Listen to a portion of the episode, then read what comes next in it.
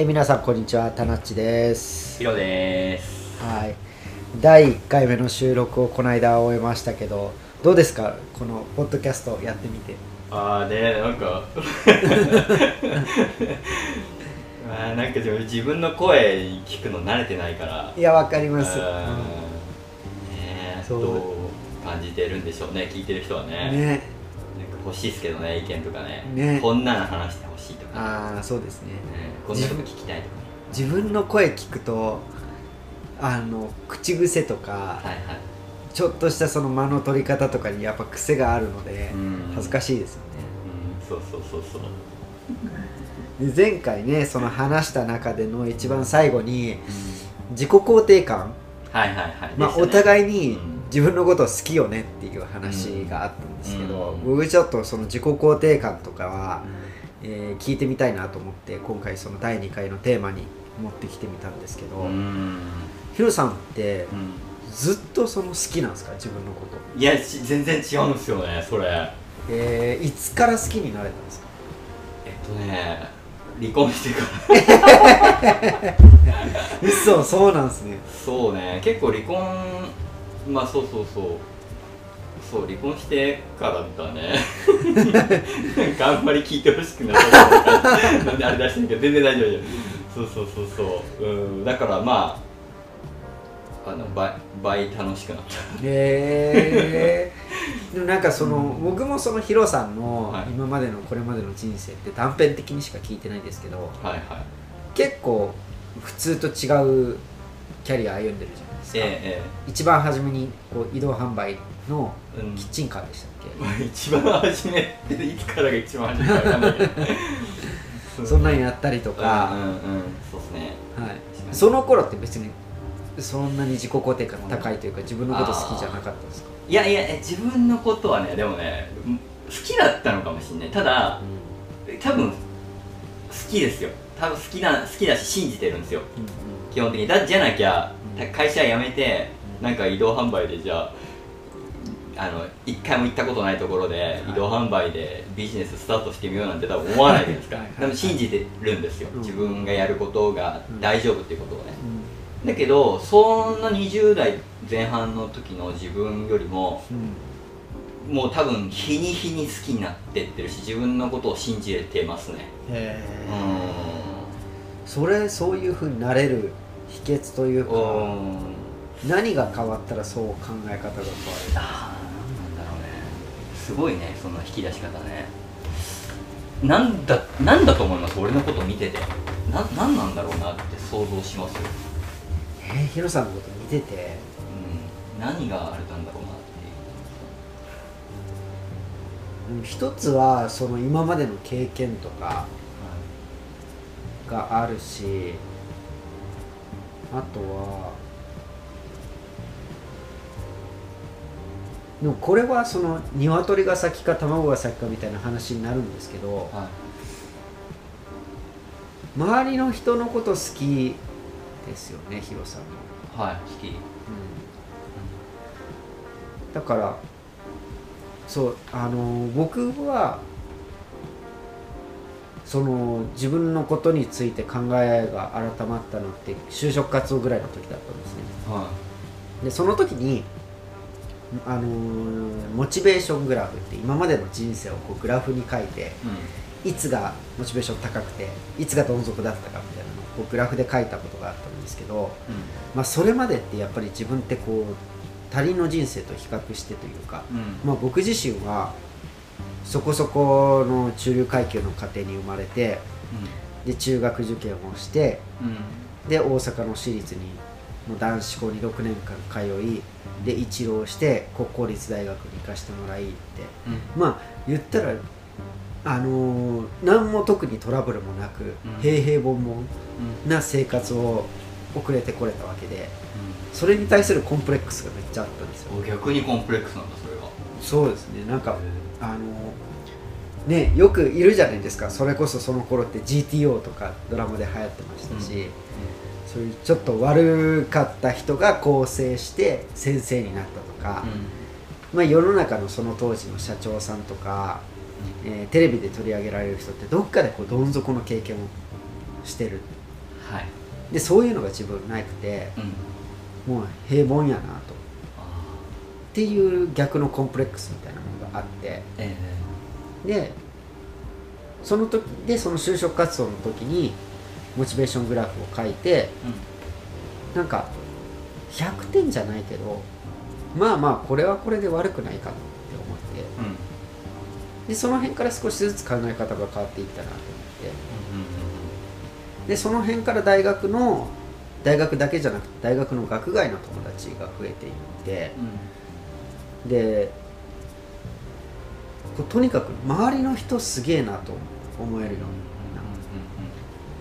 あの友達もすごいしこの友達もすごいしでその友達のことがすごいなと思えるようになってきてまだその時は自分がすごいとは思えないけど自分の周りにいる友達はすごいって思えてきててその辺から徐々に徐々にそのすごい人たちにと仲良くしてもらってる自分ももしかしたらそこそこすごいのかもしれないみたいな勘違いが始まったような気がしててだからその辺からのような気がするんですよね。なんか田中さんのエピソードを聞かせてもらってなんかすごいヒントになったわ俺。今。あの自分がもうえっとね完璧じゃないっていうことを早々に結構認めてたっつうのはあります。あのだし完璧じゃない部分も含めての自分っていうのをいい意味で諦めちゃってるところがあるんですよ。だから僕のいいところって負けれる強さがあるんですよ。で完全に人にうん負けれるんですよ。マウント取らせれるんですよねなんかこう本当に相手になんかこれをすごいと思ってもらいたいとかをあんま思わないしそのなんか GTO とかうん。流行ってたの知ってんすけど、僕なんかその時流行ってるドラマとか一個も見てないんですよ。へえだからある意味井の中の蛙的な部分もあるんだと思いますよ。その周りを知らないから自分を、えっと、これでいいと思えてる部分が強いっていうのがあるんですよ。だけど俺にできないこと周りみんなできるしやってくれるっていうところもあって甘えれるあのううまさっていうかその 甘えることもできるし、でなんかもうそれで生きていけないんだったら、あのもう俺は生きるなって言われてるんだっていうのを本当の意味で受け入れるつもりでいるんですよ。うーん。だからなんかこう何としても何としてもこうありたいとかこうなりたいとかいうのがどんどんなもう当時からもしかしたらなかったのかもしれないっつうか薄かったのかもしれないけど今めちゃくちゃなくなっちゃってます本当にそれは。えヒロさんってちなみにはい。兄弟構成は？兄弟構成一番下です3人兄弟の一番下です。はいはいはい。兄と姉がえご6個上で5個上にいてー、はい。で僕なんでうだからやっぱ甘え上手っていうのはありますよ。んなるほどね、うん。田中さ長男ああそうだから責任感とか強いじゃないですか。そうっすねで僕と一緒にいてもと年下なのにお兄ちゃんみたいになるじゃないですか。全部ちゃんとこうナビゲートしてくれるじゃないですか。はいはいはい。うん。そういう感じでしたね僕。うーん。いやでもなんかそういうの羨ましいしさっきの何でしたっけそのいい意味で諦めてる、はい。負けれるっていうので、僕も感じたのは一番さっき言ってたようにその何もえっ、となんて言うんですかね。特にへこんでる部分がないことに対してのコンプレックスがあったんですけど、はい。えー社会人3年8ヶ月やって独立して独立1年目の時にマジでその住民税を払ってなくて銀行残高が0円になったことがあって はい。その時に、うんなんかその自分がコンプレックスに感じた部分を埋めれた。んおおですよね。あ俺でこの経験ができたみたいな。そうそうそうそうそうそう。なんかどん底をやっと経験できたみたいなのがあって。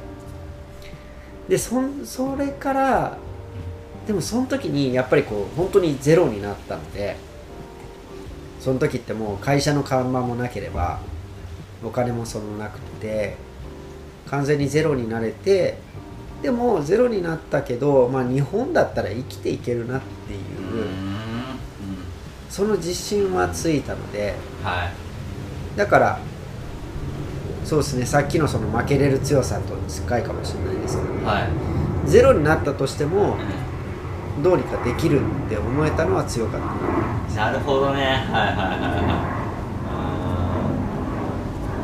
いでもさっきのそのいい意味での諦めうんはい諦めもなんて言うんでしょうね。この辺のそのニュアンスがすごい難しいんですけど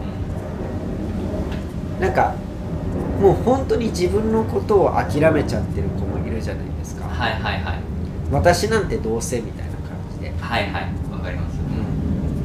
なんかそれそのあのなんて言うんでしょうね。今の自分の立ち位置を本当にフラットに見てはい。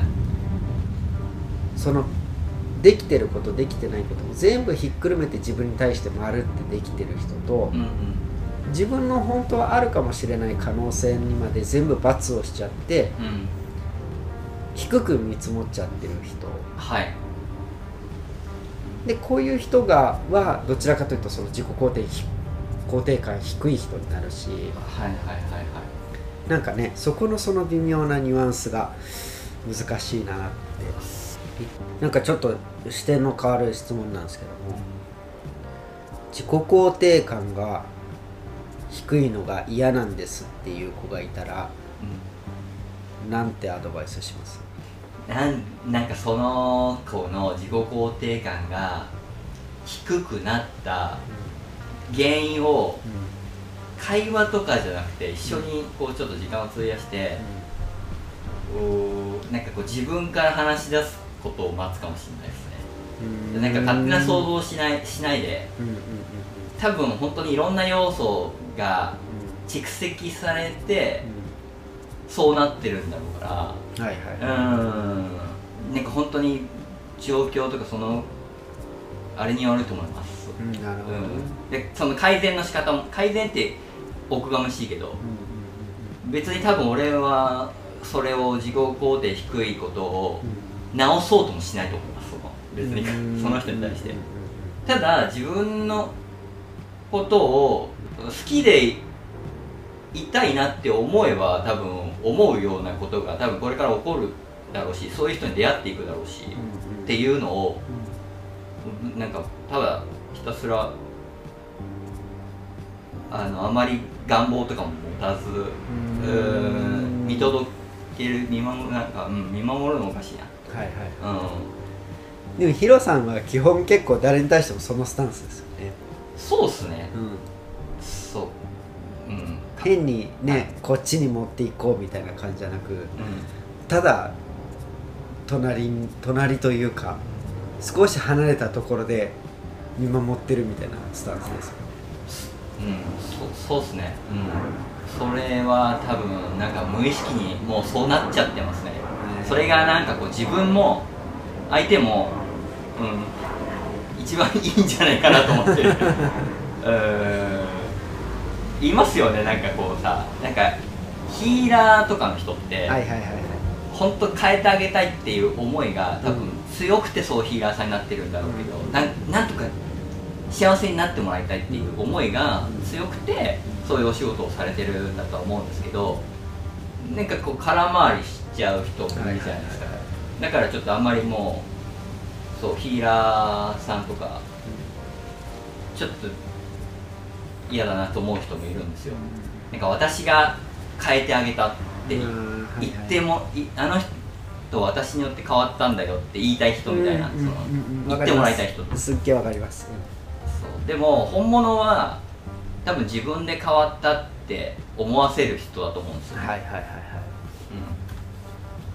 なんかそれだし多分変えれないですよ人の、うんそうっすね。